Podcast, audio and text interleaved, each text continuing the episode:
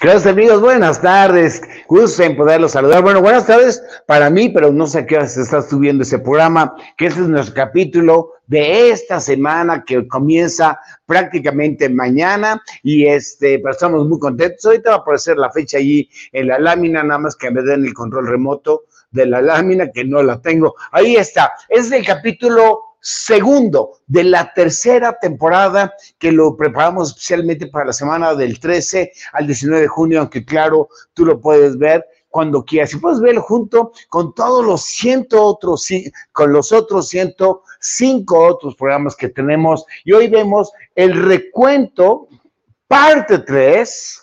Hoy sabremos cuántas partes traerá y vamos a hablar de los detalles cuenta. Esa partecita importante que cada cosita que hacemos en la vida tiene que contar para un algo, porque no creo que un segundo tuyo, un esfuerzo tuyo, una energía tuya puede valer la pena que las queremos. Pero bueno, te recuerdo que estamos aquí transmitiendo a través de varias redes sociales, YouTube, por este Facebook, por Spotify y ya estamos también en Instagram. Y bueno, estamos ahí haciendo siempre y siempre cosecha, siempre cosecha. Estamos encantados de la vida de haber entrado a la tercera temporada. Una temporada es igual a un año.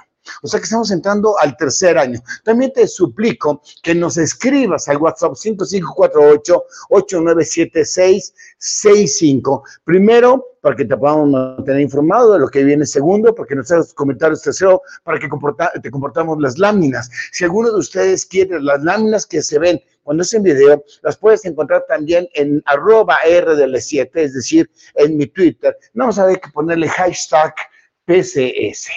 Pero bueno, los detalles cuentan. Definamos, ¿qué vamos a definir? Detalles. ¿Cómo ve Pláticas con Sentido Detalles después de dos años de transmisión, después de cinco, 105 programas, después de quién sabe cuántas horas, más de 60 horas de transmisión, con más de 104, con 105 conceptos diferentes, ¿cómo vemos lo que tú y yo en el recuento hemos aprendido de lo que son los detalles?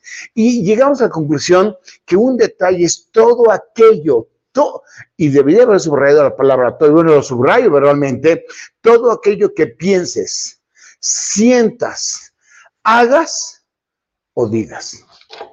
Todo aquello que piensas, sientes, haces o dices son en los detalles. Ops, qué gran espectro. Es decir, creo que Plática con sentido se mandó, lo puso demasiado grande. Yo creo que ibas a hablar detalles ahí como cualquiera, pero acabas de decir que todo cuenta. ¿Pero por qué? Porque cada detalle que tú hagas, pienses, hagas, sientas o digas, va conformando tu carácter y tu estándar, tu estándar de vida, de cada día de tu vida.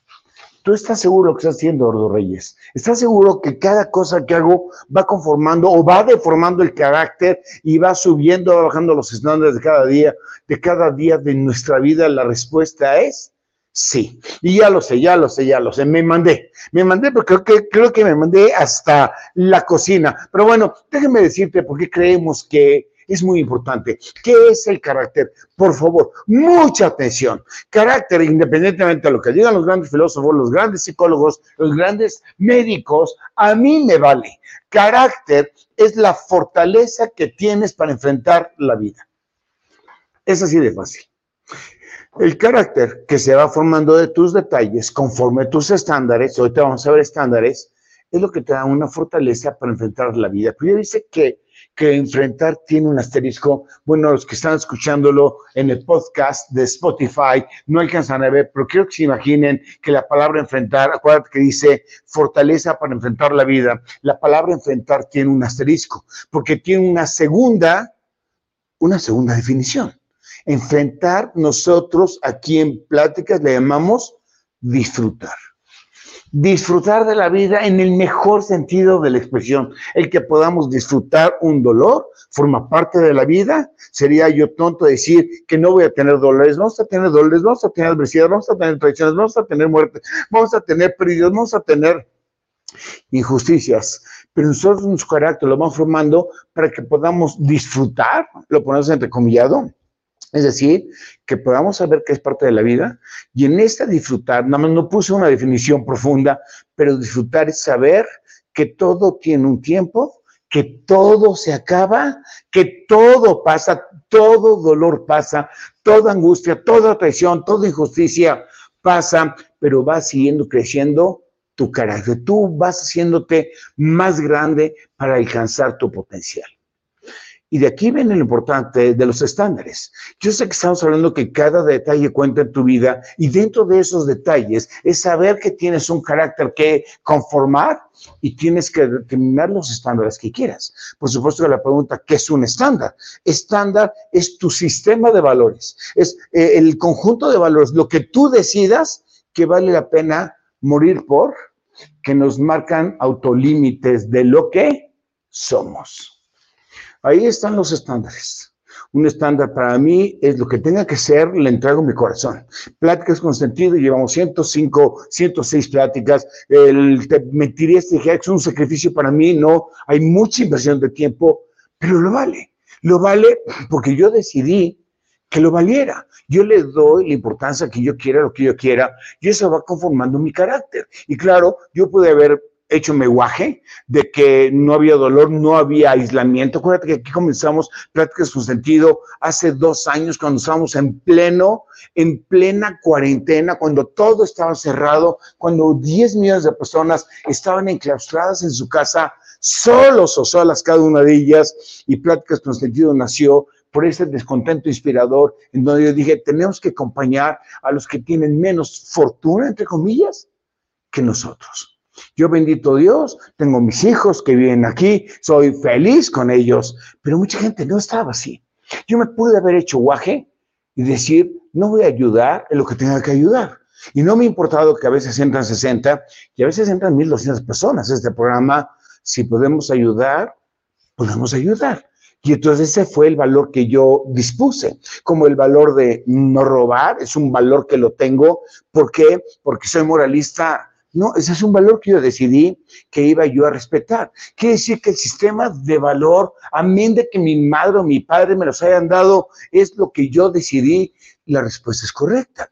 Y es ese sistema de valores lo que te va poniendo límites a lo que tú eres, pero son autolímites. Y entonces cada detalle cuenta, que te va permitiendo formar carácter y que te va permitiendo formar estándares. Y fíjate qué chistoso, a más grandes los estándares pueden ser más altos porque hay cosas que nos importan menos. Y eso es parte del show. Pero el chiste es de que los estándares fueran más bajos. Y entonces aquí la cuestión es, ¿vale la pena eso? Déjame darte tres reglas de oro. Primero, tres fundamentos de que esos detalles sirven si los hacemos bien, para un buen carácter y un buen valor.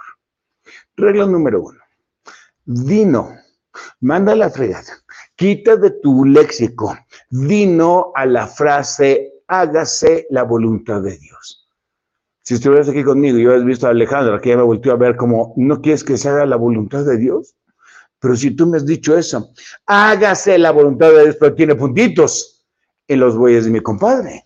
Eso es lo que no debes de permitir. Dice bueyes con B para que no digan que soy bien grosero. Es decir, mucha gente dice, sí, hay, hay que hacer las cosas bien, hay que trabajar muy duro, pero los bueyes, mi compadre.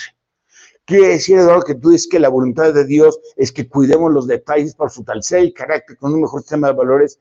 Eso es lo que yo sostengo. Segunda regla de oro, tu entrega coherente e íntegra. Tu es decir, cuando eres coherente, o mejor dicho, íntegro y eres coherente con tu sistema de valores, con lo que tú vas pensando, con lo que tú vas creyendo. Quizá no se lo merezcan los demás. Porque muchos me han dicho, oye, pero ¿cómo voy a entregar lo mejor de mí si, es, si mi jefe es un desgraciado? ¿Cómo voy a entregar lo mejor de mí si el cliente no paga? ¿Cómo voy a entregar lo mejor de mí si estamos en un trabajo pro bono. Tenemos un gerente jurídico en el despacho que le decía a su gente, aquí no le pongan mucha atención porque es pro bono. Pro bono es cuando no cobras. Y nosotros en la firma donde yo trabajo traemos cuando menos un caso pro bono todos los años. Cuando me pregunta el consejo de por qué lo hago, porque mantengamos los pies en la tierra. No todo se tiene que cobrar. Bueno, pues uno de esos casos, uno de esos gerentes ya no está, por supuesto, fue recortado del personal. Él decía, no le pongan mucha atención a ese porque es pro bono porque no los paga. Y entonces quizá, solo quizá, el cliente no se lo merezca. Quizá tu familia no se lo merezca, quizá tu enemigo no se lo merezca, quizá la vida no se lo merezca. Sin embargo, tú, tú sí te lo mereces. Tú sí te mereces que cuides cada detalle. Yo, claro que lo hago por ustedes lo mejor que yo pueda, pero realmente lo hago más por mí. Y ahorita vamos a ver por qué. Tercera regla de oro, la mediocridad ay, que digo, muy duro, Eduardo, o la excelencia, los, ahí están tus dos extremos, son el resultado de hábitos. Es decir, de la repetición de cosas que uno quiere hacer. La mediocridad y la excelencia son el resultado de hábitos generados por nuestra voluntad. Los hábitos no es porque mis papás me los pusieron, los hábitos que yo decidí repetir y repetir y repetir hasta que un día los detalles contaron. Y contaron para que fuera mediocre o para que yo fuera excelente. ¿Y a poco tú eres excelente? No lo sé, ahorita tú lo vas a definir. Pero bueno, las tres reglas de oro son más excusas. Por eso te digo, tenlas. No busques excusas. Haz lo que tengas que hacer. Los detalles cuentan. Lo aseguro. Me dice Willis, más me ha dicho Arnold, ¿de qué hablas, Willis? Cuentan de qué. Déjame presentarte a este chavo que se llama Jean-Claude Viver. Ya alguna vez en alguna plática lo habíamos sacado, pero él lo hizo sacar, porque este cuate era no detallista. Lo que le sigue de detallista, o mejor dicho, no debo decir era, es porque él sigue viviendo. Tuvo un descontento inspirador, nace en 1950, la industria relojera suiza ya no era lo que solía ser. La, industria relojera suiza en la primera parte del siglo pasado, 1900, era fregonerísima era la industria relojera más grande del mundo. Un día esos chavos, los, los, suizos, encontraron el cuarzo, se les ocurrió despreciarlo, se lo vendieron bien barato a los japoneses, los japoneses no desperdician nada e hicieron de cuarzo la industria relojera de cuarzo. El Seiko, el en qué sé yo, y en los 50 el verdadero reloj, el chipocludo líder del mundo, eran los relojes japoneses. Ahí nace Jean-Claude Viver, se dio cuenta que habían perdido lo que era de ellos, lo que él presumo que era de ellos, pero chistoso, porque lo que más me gusta de este chavo o de este cuate es que dice, si te quejas, corriges. A él le molestaba que la industria suiza relojera ya no era lo que era, así que él decidió convertir eso en su sentido de vida.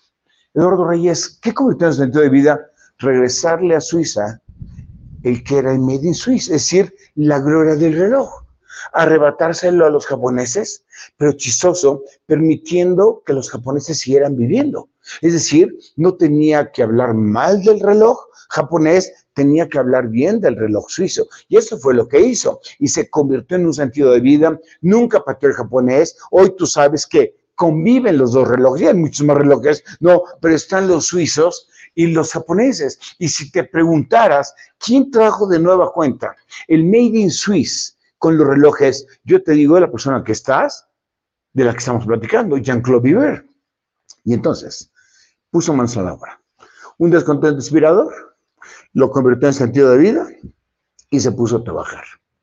Si le preguntas, ¿qué hizo?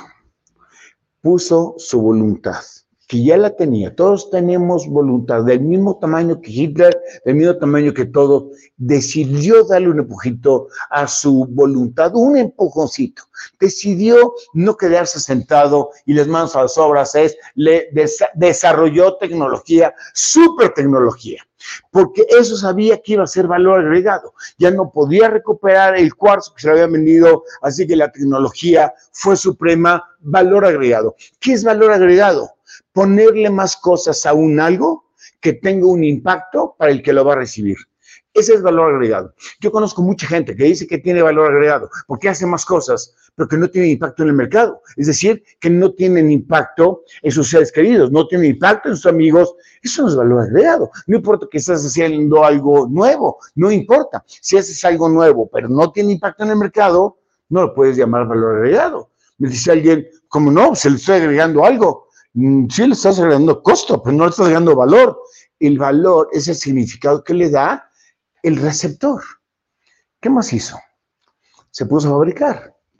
contrató a los mejores, a los mejores, porque se puso estándares de calidad muy altos. Los estándares estaban hasta el cielo. No iban a utilizar el cuarzo. Acuérdate que el reloj suizo no era el más preciso de todos, y el, y era, pero muy caro, y el reloj japonés era súper preciso y muy barato. Es decir, le tuvo que meter estándares de calidad muy elevados y fue a contratar a los mejores relojeros del mundo. Los maltrataba porque los explotaba, trabajaban desde las 6 de la mañana, acababan a veces a las 8, 10 de la noche, trabajaba, ¿por qué no renunciaba? Porque les pagaba un billetote. O sea, tenía un sacrificio lo que él hacía porque le estaba invirtiendo algo que no sabía si iba a tener el resultado. Y fue tanto los detalles que él hizo que hasta desarrolló el empaque de los relojes. Y puse la palabra empaque entre comillas porque estoy hablando de la marca y del estatus que él colocó. Es decir, no es sí mismo la caja, que la caja de los relojes suizos por lo regular son hasta a veces más caros que el propio reloj japonés, pero él decidió generar marcas, de todas las marcas suizas que tú conoces. Esa marca significa Made in Swiss significa calidad, significa la excelencia de la relojería y le pegó un estatus. Se fue a un mercado donde no compitiera con los japoneses. Y en ese mismo empaque, él fue el que descubre la estrategia de la mercadotecnia que se llama Embajadores de la Marca. Él contrata a Cindy Crawford para que saliera anunciando los relojes. Él es el que hace una negociación con los productores de la película de la gente James Bond 007 para que usara ese reloj. Él es el que hizo que se colocara en su tiempo de vida. Y nada más quiero que sepas que él nació en 1950. La industria relojera suiza ya no era lo que era Estamos en el año 2022 y ya tenemos 30 o 35 años con la excelencia relojera. Suiza, por supuesto. ¿Eso es todo lo que hizo? No. Él también manejó la política del pricing. Pricing es qué precio le pongo. ¿Y cuáles eran sus opciones? Era como en Estados Unidos, costo más utilidad de acuerdo al retorno, al retorno de, la inversión igual a precio. Y él dijo, ese no me gusta. Entonces vámonos, como en Japón, en Japón es, trata de establecer un precio y de ahí desintegra el costo, segunda opción, pero él inventa un nuevo tipo de precio. Entonces aquí, Ale conmigo, dice, ¿qué otro tipo puede, puede haber? Hay un precio que se llama Atsapun Petra. ¿Qué es eso? De acuerdo, el sapo es la pedrada. Él inventó. Me sale que no fue Louis Vuitton. No, Louis Vuitton le siguió a este. Atzapum Petra. De acuerdo, el sapo es la pedrada. Y fue tan detallista que el resultado de él fue Made in Beaver. Si tú vas a Países Bajos, Suiza, Luxemburgo, etcétera, etcétera, ellos no dicen Made in Swiss la relojería, ellos dicen Made in Beaver los detalles cuentan.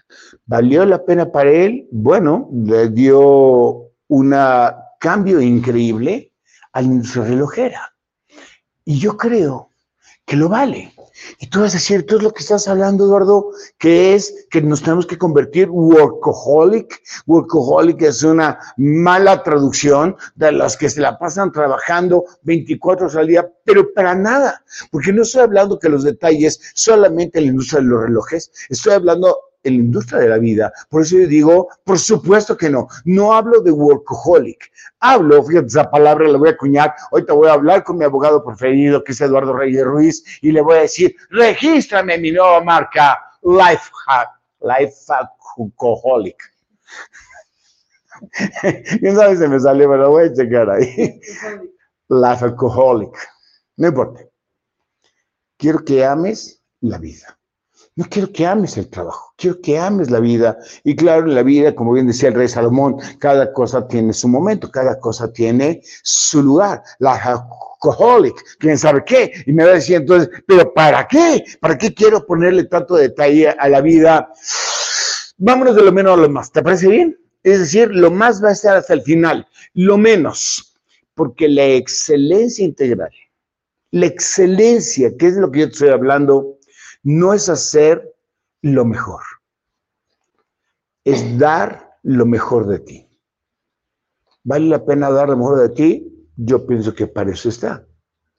Segundo, y vamos de menos a más, porque eso te permite amar lo que haces Y puede ser que puede ser que no estés haciendo lo que soñaste, pero cuando le pones los detalles, haces, haces que puedas amar lo que estás haciendo. Yo no te puedo desear nada más que ames tu vida tal como está. Tercero, porque esto te va a llevar a ser líder. Líder, yo quiero ser líder. Yo no quiero ser líder, yo no quiero estar al frente de las masas, yo no quiero hablar en público. Espérame, espérame, tranquilo, tranquila. Tú y yo tenemos una necesidad de desarrollar que la gente que nos está a nuestro alrededor debe de saber lo que quiere porque la inmensa mayoría no sabe lo que quiere. En un estudio que hizo no sé quién, 97% de la gente prefiere conducirse con lo que ve en forma mimética, lo que está haciendo la sociedad, yo también lo hago, lo que ellos hacen, y entonces nuestra escala de valores ha venido cayendo porque la gente no quiere tomar decisiones. Y tú y yo le tenemos que enseñar a la gente a tomar decisiones, porque si no, no nos podemos quejar de la clase de mundo que tenemos. A donde yo voy siempre dice, este mundo está de cabeza, este mundo está mal, este, eh, eh, la gente que roba, viola, mata. Ok, yo le pregunto a la gente, ¿y qué estás haciendo para que el mundo sea mejor? Y normalmente me dice, ¿y yo por qué? Pues porque te estás quejando, porque no te está gustando, porque no te gusta que nos hayan quitado la relojería Suiza, porque no te gusta que hemos vendido, claro, análogamente, ese cuarzo a los japoneses y ellos sí lo supieron hacer, porque tú y yo tenemos un descontento inspirador. Yo no te digo que te levantes y que hables a 10 mil millones de personas, yo te pido que impactes a la, a la o a las personas que tengamos junto. Los detalles cuentan porque tú y yo podemos hacer un mundo mejor. Y cuarto, quizá el que más me guste, porque simplemente puedes. Solamente por eso. Porque tú y yo podemos cuidar los detalles, hacer las cosas mucho más mejor y poder ayudar a alguien y amar lo que estamos haciendo. Y entonces somos amantes de la vida. ¿Y porque puedes? Porque eso te da la satisfacción del deber cumplido. Eso te quita el vacío que a veces sentimos, ese vacío que, ¿qué estoy haciendo con mi vida? Y porque eso te permite crecer a la mejor versión que es alcanzar tu potencial. Por eso yo digo, lo vale. Y como aquí necesitamos ejemplos, para que no digan que simplemente es teoría, déjenme recordarte que existe una niña que se llama Fabiola Ramírez, nadadora, pero discapacitada, no tiene los bracitos completos, pero ella declara en su campeonato de nadar que su discapacidad estaba en su alma, porque se la pasaba lamentando de sí misma, de todo lo que le ha pasado, lo que la vida había sido ruda, y se dio cuenta que sus bracitos no iban a crecer, y de todas maneras decidió nadar. Y es cuando descubre que su discapacidad estaba en su alma. O déjame presentarte a Carla Willock, la chava que conquistó el Everest, la primera mujer mexicana alpinista que sube el Everest por el lado más rudo que existe. Le costó dos años conquistar el Everest, dos años. Normalmente a la gente le cuesta tres meses, cuatro meses. Si no eres alpinista, seis meses. Pero le costó dos años. Su terquedad fue increíble. Y ella dijo, descubrí que el Everest, es decir, la conquista, era la conquista de mi voluntad. ¿O qué me dices de Francisco San Clemente? Francisco San Clemente ganó un maratón en silla de ruedas, un argentino. ¿Cómo pudo haber ganado en silla de ruedas? Porque dijo la satisfacción del haber no cumplido, la satisfacción del haber podido se dio cuenta que en el poder existe satisfacción. ¿O qué me dices de Michael Jordan, que lo hemos visto aquí? El cual era pésimo basquetbolista y se convirtió en el mejor basquetbolista del mundo porque simplemente le hizo caso a su mamá y regresó y se disciplinó. ¿Te acuerdas cómo, mamá, no me aceptaron en North Carolina? Dijo, regresa y disciplínate. Y entonces jugaba, practicaba, jugaba, practicaba. Los chavos iban de parranda y él se iba a practicar. Y, o sea, no es de gratis que es el mejor basquetbolista del mundo. ¿O qué me dices de Tom Brady? Que lleva en su temporada 23, la que va a empezar porque ya decidió jugar, y ha sido el mejor quarterback de toda la National Football League. Increíble este chavo, ya tiene 43 años, va a cumplir 44 y sigue siendo el mejor. Pero déjame recordarte en sus ayeres que él dijo, voy a ser tu mejor inversión. Fue lo que le dijo al dueño de los Patriotas cuando iban a contratar.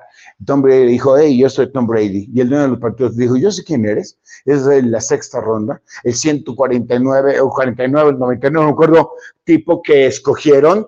Y Tom Brady dijo, tranquilo, no me veas por el pasado, no me veas porque casi nadie me escoge en el, en el draft. Voy a ser tu mejor inversión, porque él sabía que iba a cuidar los detalles y mira que lo ha hecho por 22, casi por 23 años. ¿O qué me dices, Jean-Claude Viver? Ah, de que hablamos hace un rato, claro, es el recreador de la relojería suiza. Pero quiero decirte algo de Jean-Claude Viver. Jean-Claude Viver, yo lo vi en una videoconferencia y claro, todo nos dijo, todo lo que dijeron de mí es cierto. Es un caso, es un caso de estudio en Harvard University. Jean-Claude es cierto, cuidé los detalles, contraté a los mejores, eh, los desgastaba, tenía una disciplina increíble. Y él dice, hasta exageraba en la exigencia. Sin embargo, yo sabía que ser exigente estaba bien, ser grosero estaba mal pero no quise cambiar. Me seguí copiando a mí mismo. Hoy soy el mero mero de la relojería, pero estoy solo. No lo puedo compartir. Ojalá, él nos dijo, ojalá me hubiera hecho caso con la frase que hoy te regalo que se llama Don't copy yourself. Lo que él venía haciendo mal, que era ser grosero dentro de su exigencia, ser un workaholic, Hoy dice, no lo vale, y los detalles los vale, la relojería suiza lo vale, maltratar a la gente no lo vale. Y entonces él nos dice, don't copy yourself, no copies aquella cosa que hoy sabes que estás haciendo. Y entonces casi terminando, te quiero hacer una pregunta. Te pido que con esta te vayas a la reflexión en esta noche y que veas en la lámina que aparezca tu nombre. ¿Qué pondrías abajo de tu nombre? ¿Qué pondrías? ¿Alpinista, nadadora, relojero, fútbol americano, padre de familia? ¿Qué pondrías? ¿Y cuál sería tu lección en la vida? Gracias. Gracias de todo corazón. Déjame bendecirte. Que Dios te bendiga y te guarde de la tentación de la mediocridad. Mediocridad es una palabra muy fuerte. si mis hijos estuvieran chiquititos, hubieran visto, es grosero, pa. Mediocridad es muy fuerte. Bueno, mediocridad es cuando no puedes más dicho, no quieres dar lo mejor de ti. Esa es mediocridad. No quiere decir que seas millman o millwoman. Que Dios te bendiga y te guarde de la tentación de la mediocridad. Te fortalezca y expanda tu territorio para que desde tu trinchera hagas un poco mejor este mundo y así puedas alcanzar tu muy grande potencial. Amén, amén. Las láminas te las encuentras en arroba RDL7 o mándame un correo electrónico rdl7.me.com. La próxima plática, última plática que tenemos, espérense, espérense, no se alegren, no de pláticas con sentido. La última plática de la serie, el recuento. La última, es decir, la cuarta y última plática de recuento que se la vamos a dedicar, por supuesto, al liderazgo. El liderazgo es aquello que permite tomar tus propias decisiones, cada día tomar mejores decisiones y estar consciente del impacto que tienes en la sociedad. Gracias, pero antes de irnos, tenemos una sola pregunta del público, que esa es mi promesa. La pregunta es... ¿Cómo fue que Isaac subió sus calificaciones en la escuela? La pregunta es, lo voy a repetir porque seguramente no lo viste, me pregunta Ale, gracias Ale por acompañarme en esta tarde, ¿cómo es que Isaac subió tan repentinamente sus calificaciones en la escuela. Resulta que él estaba en la escuela Montesinaí. Una escuela 100% paisana de los judíos. Y la mera verdad, Isaac era muy burro, iba muy mal. Los papás, mi amigo Abraham, le decía, tienes que luchar más, tienes que... Y al chavo le valía. Entonces lo amenazaron, le dijeron, te vamos a sacar monte Sinaí, te vamos a sacar, te vamos a mandar que Sagrado Corazón de Jesús a otra escuela católica. Total, él le vale, sigue estudiando mal, total, lo sacan, lo mandan a la escuela Sagrado Corazón de Jesús, una escuela católica de monjes, de monasterio, y al mes tenía nueve de calificación. Y al otro mes tenía diez, y se mantuvo en diez, en diez, en diez, y esa es la pregunta que hace, ¿qué pasó? Cuando yo le pregunté a Jesús, a, a Isaac, ¿Qué pasó, Isaac? ¿Cómo es que aumentaste las calificaciones? Es que aquí ya vi cómo tratan a los judíos. Algún judío que reprobó y lo crucificaron. Gracias. Que Dios te bendiga. Hasta la próxima.